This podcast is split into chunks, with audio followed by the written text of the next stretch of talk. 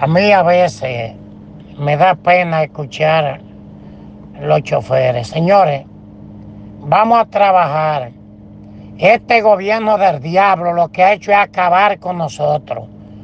No debemos mendigarle a estos desgraciados, porque la, la, eh, la, la pobreza que tienen los choferes ha sido culpa de este gobierno. Y voy yo, como presidente de Conatra, a decirle a esta maldita gente del diablo que le den una caja a uno. Venga acá, pues ustedes están volviendo locos, ¿eh?